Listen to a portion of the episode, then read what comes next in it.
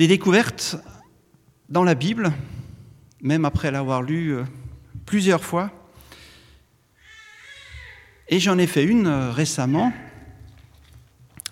concernant le prix de Jésus, le prix de la trahison. Il a été livré pour combien? 30 pièces d'argent. Eh bien, c'est le prix d'une femme. En effet, le prix d'un homme, c'est 50 pièces d'argent. Vous trouverez ça dans Lévitique 27, hein, où c'est le prix de rachat d'une personne. Donc les principaux sacrificateurs, ils ne se sont pas trompés, mais ils ont voulu mépriser Jésus. Et d'ailleurs, ce mépris était annoncé dans le prophète Zacharie. Lorsque le Seigneur dit au prophète, Jette-le au potier, ce prix magnifique auquel ils m'ont estimé. Le prix de 30 pièces est déjà noté dans Zacharie. Vous pouvez trouver ça au chapitre 11. Oui, on fait des découvertes. Jésus vendu pour le prix d'une femme. Alors ça tombe bien parce que je voulais ce matin vous parler de Marie-Madeleine, une femme qui est très présente à ce moment de la, de la fête de Pâques.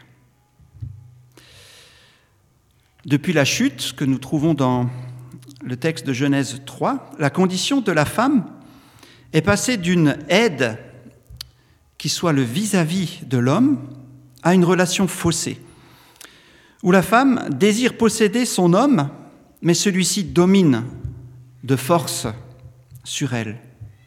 À l'image de la relation faussée de l'humanité avec Dieu, nous voulons être des dieux, mais c'est Dieu qui règne sur nous. Alors, parmi les femmes qui accompagnent Jésus et qui l'ont assisté de leur bien, qui ont peut-être aussi euh, pourvu pour euh, les repas, pour les logements. Il y avait Marie. Marie venait de la région de Magdala. C'est à l'ouest du lac de Galilée. En français, le mot Magdala est devenu Madeleine, en passant par Magdalena. Voilà donc l'origine de Marie-Madeleine. Dans notre Bible, on ne trouve pas ce mot, mais on trouve Marie de Magdala. C'est la même. Et la Bible nous dit que Jésus l'avait délivrée de sept démons. Elle est présente depuis donc le début en Galilée et son histoire devient centrale à Pâques, à la première Pâques. Et donc je vous invite à lire encore une fois un texte de la résurrection, mais cette fois-ci au chapitre 20 de l'évangile de Jean.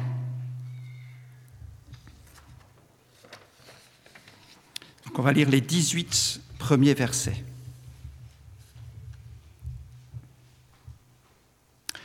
Le dimanche, Marie de Magdala se rendit au tombeau de bon matin, alors qu'il faisait encore sombre. Et elle vit que la pierre avait été enlevée de l'entrée du tombeau. Elle courut trouver Simon-Pierre et l'autre disciple que Jésus aimait et leur dit, Ils ont enlevé le Seigneur du tombeau, et nous ne savons pas où ils l'ont mis. Pierre et l'autre disciple sortirent donc et allèrent au tombeau. Ils couraient tous les deux ensemble. Mais l'autre disciple courut plus vite que Pierre et arriva le premier au tombeau. Il se pencha et vit les bandelettes posées par terre. Cependant, il n'entra pas. Simon-Pierre, qui le suivait, arriva et entra dans le tombeau. Il vit les bandelettes posées par terre. Le linge qu'on avait mis sur la tête de Jésus n'était pas avec les bandes, mais enroulé dans un endroit à part. Alors l'autre disciple, qui était arrivé le premier au tombeau, entra aussi. Il vit et il crut. En effet, il n'avait pas encore compris que, d'après l'Écriture, Jésus devait ressusciter. Ensuite, les disciples repartirent chez eux. Cependant, Marie se tenait dehors près du tombeau et pleurait. Tout en pleurant, elle se pencha pour regarder dans le tombeau. Et elle vit deux anges habillés de blanc, assis à la place où avait été couché le corps de Jésus. l'un à la tête et l'autre aux pieds. Et lui dirent, Femme, pourquoi pleures-tu? Elle leur répondit, Parce qu'ils ont enlevé mon Seigneur et je ne sais pas où ils l'ont mis. En disant cela, elle se retourna et vit Jésus debout. Mais elle ne savait pas que c'était lui. Jésus lui dit, Femme, pourquoi pleures-tu? Qui cherches-tu? Pensant que c'était le jardinier, elle lui dit, Seigneur, si c'est toi qui l'as emporté, dis-moi où tu l'as mis et j'irai le prendre. Jésus lui dit, Marie. Elle se retourna et lui dit en hébreu, Rabouni, c'est-à-dire maître. Jésus lui dit, Ne me retiens pas, car je ne suis pas encore monté vers mon Père, mais va trouver mes frères et dis-leur que je monte vers mon Père et votre Père, vers mon Dieu et votre Dieu. Marie de Magdala alla annoncer aux disciples qu'elle avait vu le Seigneur et qu'il lui avait dit cela.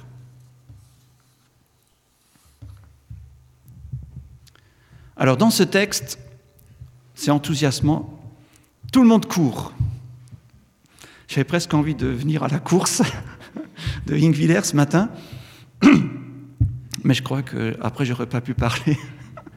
Il faut quand même un minimum d'entraînement. Il court, mais qu'est-ce qu'il cherche? Le corps de Jésus n'est pas là. On ne sait pas ce qui s'est passé. Alors Marie-Madeleine court pour aller chercher les disciples. Pierre et Jean. Ensuite, Pierre, Jean et Marie courent pour venir voir ce qui se passe. Ils arrivent au tombeau. Jean arrive le premier, Pierre et ensuite Marie. Mais Jésus est toujours introuvable. Pas vraiment. En fait, si vous avez bien fait attention, il y en a un des trois qui vient de le trouver. C'est Jean. Quand il est entré dans le tombeau, il a vu que le corps de Jésus n'était plus là, et dans son cœur, il a cru. Il a cru que Jésus est ressuscité. Il a cru aux paroles du Maître qui avait annoncé sa résurrection, aux paroles de l'Écriture qu'il avait annoncées. Pour Pierre, c'est différent. Il ne comprend pas ce qui se passe. Il ne sait pas où est Jésus. Alors sûrement, il regarde à droite, à gauche, hein, il, il essaie de comprendre, et puis finalement, il rentre chez lui avec Jean. On ne voit bien qu'avec le cœur. L'essentiel est invisible pour les yeux. Vous savez qui a dit ça? Le petit prince de Saint-Exupéry. Jean, a cru dans son cœur que Jésus est ressuscité. Il le voit par la foi. Oui, Jésus est vivant. Voir par la foi, c'est ce que Jésus demande à Thomas et aussi à qui veut l'entendre. Hein. Quand il voit Thomas, il lui dit Avance ton doigt ici et regarde mes mains. Puisque Thomas, dit Si je ne peux pas mettre mon doigt dans les trous qui sont dans les mains et ma main dans, le, trou qu'il a sur le côté, je ne croirais pas que Jésus est ressuscité. Avance aussi la main et mets-la dans mon côté. Ne sois pas incrédule, mais crois. Thomas lui répondit, Mon Seigneur et mon Dieu. Jésus lui dit, Parce que tu m'as vu, tu as cru Heureux ceux qui n'ont pas vu et qui ont cru. Heureux ceux qui n'ont pas vu et qui ont cru. Alors, pourquoi est-ce qu'ils sont heureux? Parce qu'ils voient par la foi. Comme Jean, il a cru, il a fait confiance aux paroles de Jésus. À l'époque de Jésus, beaucoup l'ont vu, humainement, physiquement, et pour beaucoup, ça n'a rien changé. Et d'ailleurs, Pierre écrit aux croyants dans 1 Pierre 1, versets 8 et 9, vous l'aimez sans l'avoir vu, vous croyez en lui sans le voir encore, et vous vous réjouissez d'une joie indescriptible et glorieuse, parce que vous obtenez le salut de votre âme pour prix de votre foi. Voilà pourquoi c'est important de le voir avec son cœur, avec la foi, parce que c'est ce qui nous mène au salut. Et c'est pour cela, oui, que Jésus dit Heureux ceux qui croient sans m'avoir vu. Encore aujourd'hui, les gens courent à la recherche du bonheur, à la recherche de l'argent, de l'âme sœur, mais leur cœur reste insatisfait. Et Blaise Pascal a écrit Il y a dans le cœur de l'homme un vide en forme de Dieu, que rien de ce qui a été créé ne peut remplir, mais seulement le Créateur qui s'est fait connaître par Jésus. Oui, nous pouvons arrêter de courir et lui faire confiance. Comme Jean, nous pouvons nous aussi trouver Jésus en croyant dans notre cœur qu'en cette première Pâque, Jésus est ressuscité.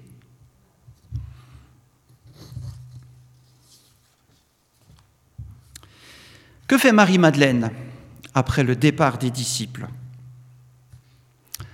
Elle pleure. Et elle est inconsolable.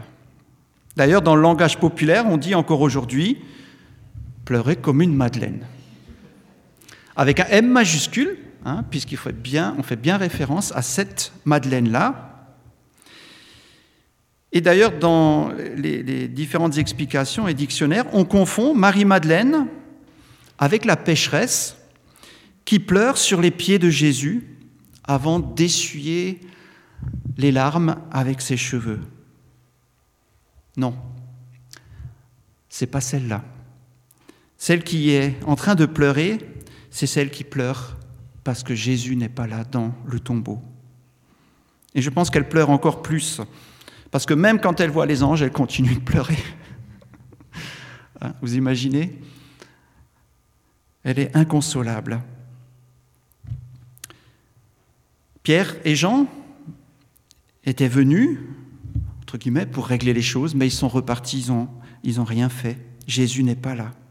Alors Marie pleure. Sa tristesse déborde par ses yeux, les larmes coulent, mais elle continue de chercher.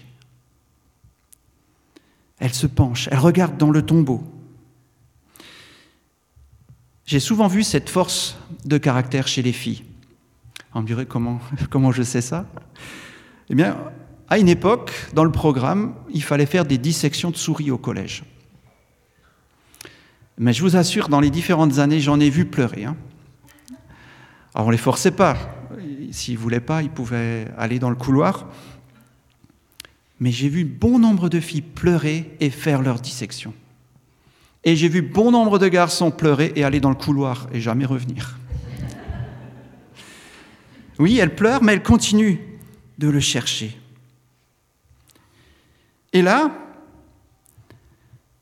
elle voit deux anges qui lui demandent Pourquoi? Pourquoi est-ce que tu pleures? On a enlevé mon Seigneur, je ne sais pas où on l'a mis. Et elle continue de pleurer. Et elle continue de chercher. Imaginez, il y a deux anges, elle continue, elle se retourne, et là, il y a quelqu'un derrière elle.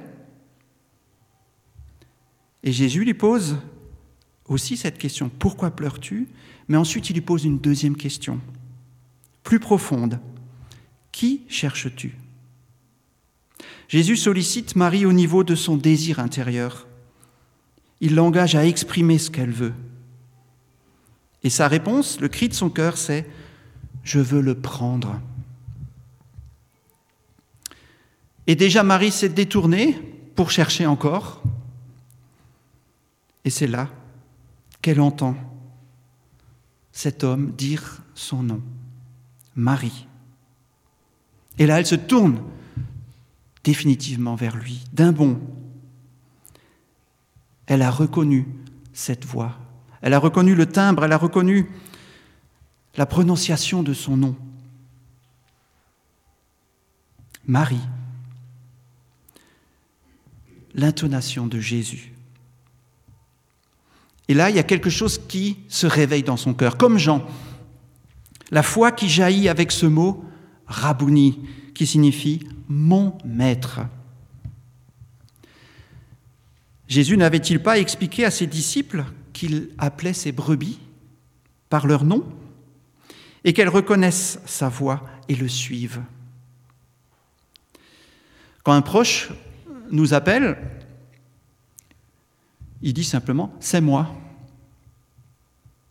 Hein, on décroche le téléphone, on entend C'est moi. Euh, c'est Jacqueline, mon épouse, ou euh, c'est mon fils, Jean-Jacques, ou c'est mon père. Les personnes proches, on les reconnaît immédiatement au son de la voix. Alors moi, je croyais que j'étais plus malin que les autres. Quand je voulais rentrer dans un immeuble, euh, bon, il faut sonner, il faut que quelqu'un ouvre, et puis des fois, ben, personne ne vous ouvre, surtout si vous distribuez des, des, invitations, des choses comme ça dans les boîtes aux lettres. Alors je sonne et je dis, c'est moi. eh bien, personne ne m'a jamais ouvert. c'est qui, moi? Euh, C'est pour mettre un prospectus dans la boîte. Oui, Marie a reconnu, elle a reconnu la voix de Jésus. Et parfois nous pleurons, comme Marie, à la recherche de ce qui nous manque. Et vous seriez étonné de savoir le nombre de personnes autour de vous qui, lorsqu'ils sont seuls, dans leur chambre, pleurent.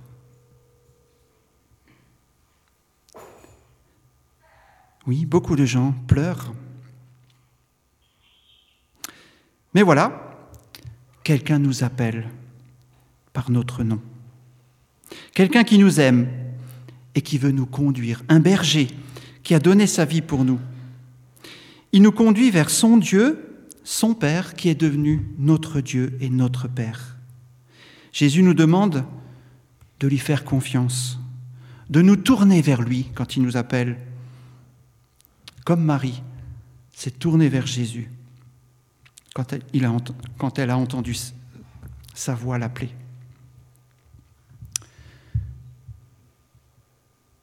Alors, j'ai choisi ce, ce, thème de Marie-Madeleine parce qu'il y a encore autre chose. Quelque chose d'incroyable qui se passe, c'est le changement de la condition de la femme. Jésus dit à Marie, ne me retiens pas. Ou dans d'autres traductions, ne t'attache pas ainsi à moi, car je ne suis pas encore remonté vers mon Père. Il y a ici quelque chose qui se termine et quelque chose de nouveau qui se met en place.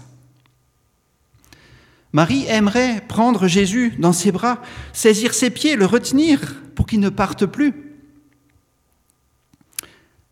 Mais cela s'est terminé. Jésus doit monter vers son Père. Et à la place, il y a quelque chose de nouveau qui arrive. Ce Père vers qui je monte, c'est votre Père, à toi, Marie, et aux disciples. Et Marie se voit confier la mission d'annoncer cela aux disciples. On pourrait dire ainsi que Marie est le premier apôtre de Jésus ressuscité. Parce que apôtre signifie envoyé en avant, messager, ambassadeur. Depuis la chute, la condition de la femme est passée d'une aide qui soit le vis-à-vis de l'homme à une relation faussée, où la femme désire posséder son homme, mais celui-ci domine de force sur elle. Mais maintenant, Jésus est ressuscité. Les choses ont changé. Le serpent a été écrasé. Le chemin vers Dieu est à nouveau ouvert et par Jésus, nous avons accès à la vie éternelle. L'apôtre Paul parle d'une nouvelle création. Si quelqu'un est en Christ, il est une nouvelle créature. Les choses anciennes sont passées, voici, toutes choses sont devenues nouvelles. Tout est devenu nouveau. Jésus a créé une famille spirituelle que nous, nous appelons communément l'Église. Cette famille a un père qui aime ses enfants, qui prend soin d'eux. Cette famille, cette Église, a un Seigneur, que la Bible appelle aussi la tête ou l'époux, Jésus-Christ. Et Paul, dans Galates, nous dit, Vous êtes tous fils de Dieu par la foi en Jésus-Christ. En effet, vous tous qui avez été baptisés en Christ, vous avez revêtu le Christ. Il n'y a plus ni juif, ni non-juif. Il n'y a plus ni esclave ni libre. Il n'y a plus ni homme ni femme, car vous êtes tous un en Jésus-Christ. Vous voyez que dans cette nouvelle création, hommes et femmes sont parfaitement un.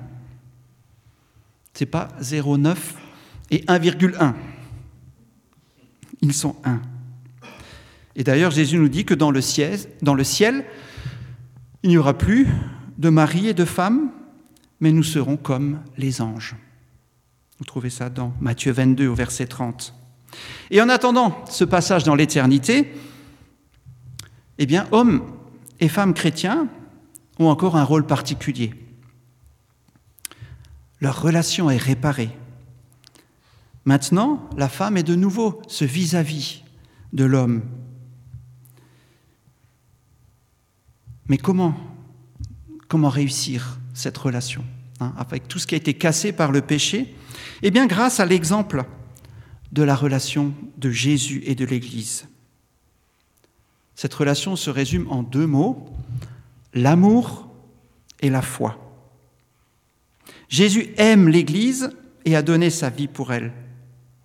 Les croyants qui forment l'Église ont foi en lui, c'est-à-dire qu'ils lui font confiance. Et bien sur ce modèle, le mari est appelé à aimer sa femme plus que lui-même, pas en parole, mais en action et en vérité.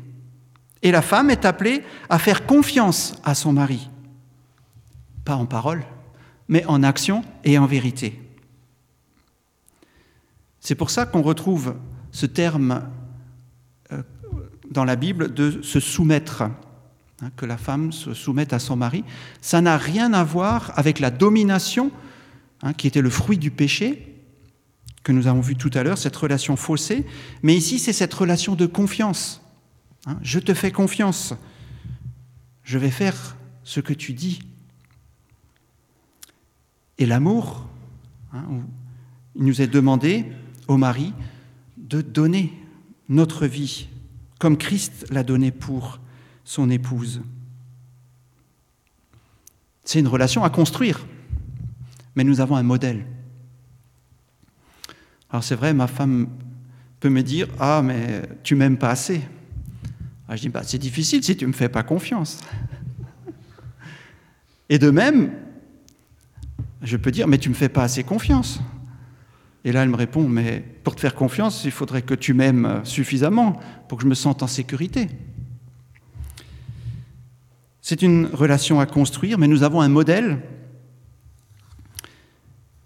Et Jésus, a fait une nouvelle création. Et à Marie, il donne un nouveau rôle, porteur de la bonne nouvelle. Et Marie lui fait confiance. Elle lâche les pieds et elle va. Et elle court encore une fois. Elle court encore une fois vers les disciples pour leur annoncer, oui, Jésus est vivant.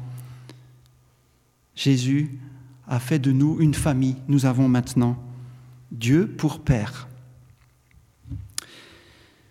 En conclusion, Marie de Magdala a été la première personne à voir Jésus ressuscité. À travers elle, nous voyons le changement de la condition de la femme. Sa condition dégradée par le péché est restaurée par le pardon des péchés en Jésus.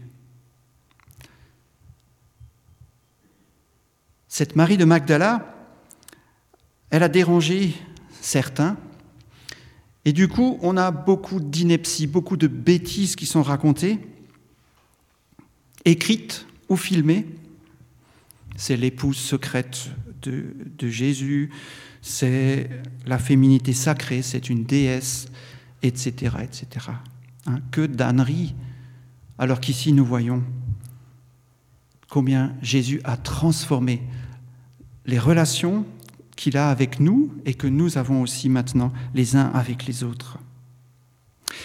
Mais ce que nous apprend avant tout ce texte de l'Évangile, c'est comment on rencontre Jésus ressuscité, avec le cœur, par la foi.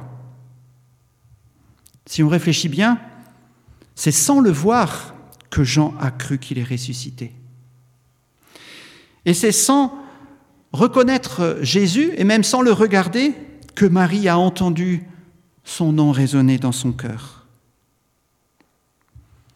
Nous pouvons donc, nous aussi, aujourd'hui, rencontrer le ressuscité.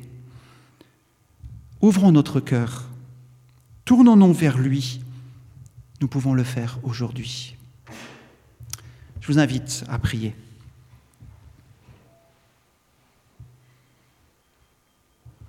Oui, Seigneur Jésus, nous sommes dans la joie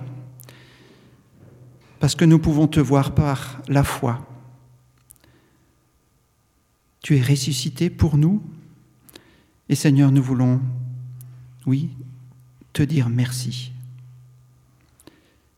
Maintenant encore, Seigneur, sois loué et adoré en ce jour et dirige nos cœurs vers toi.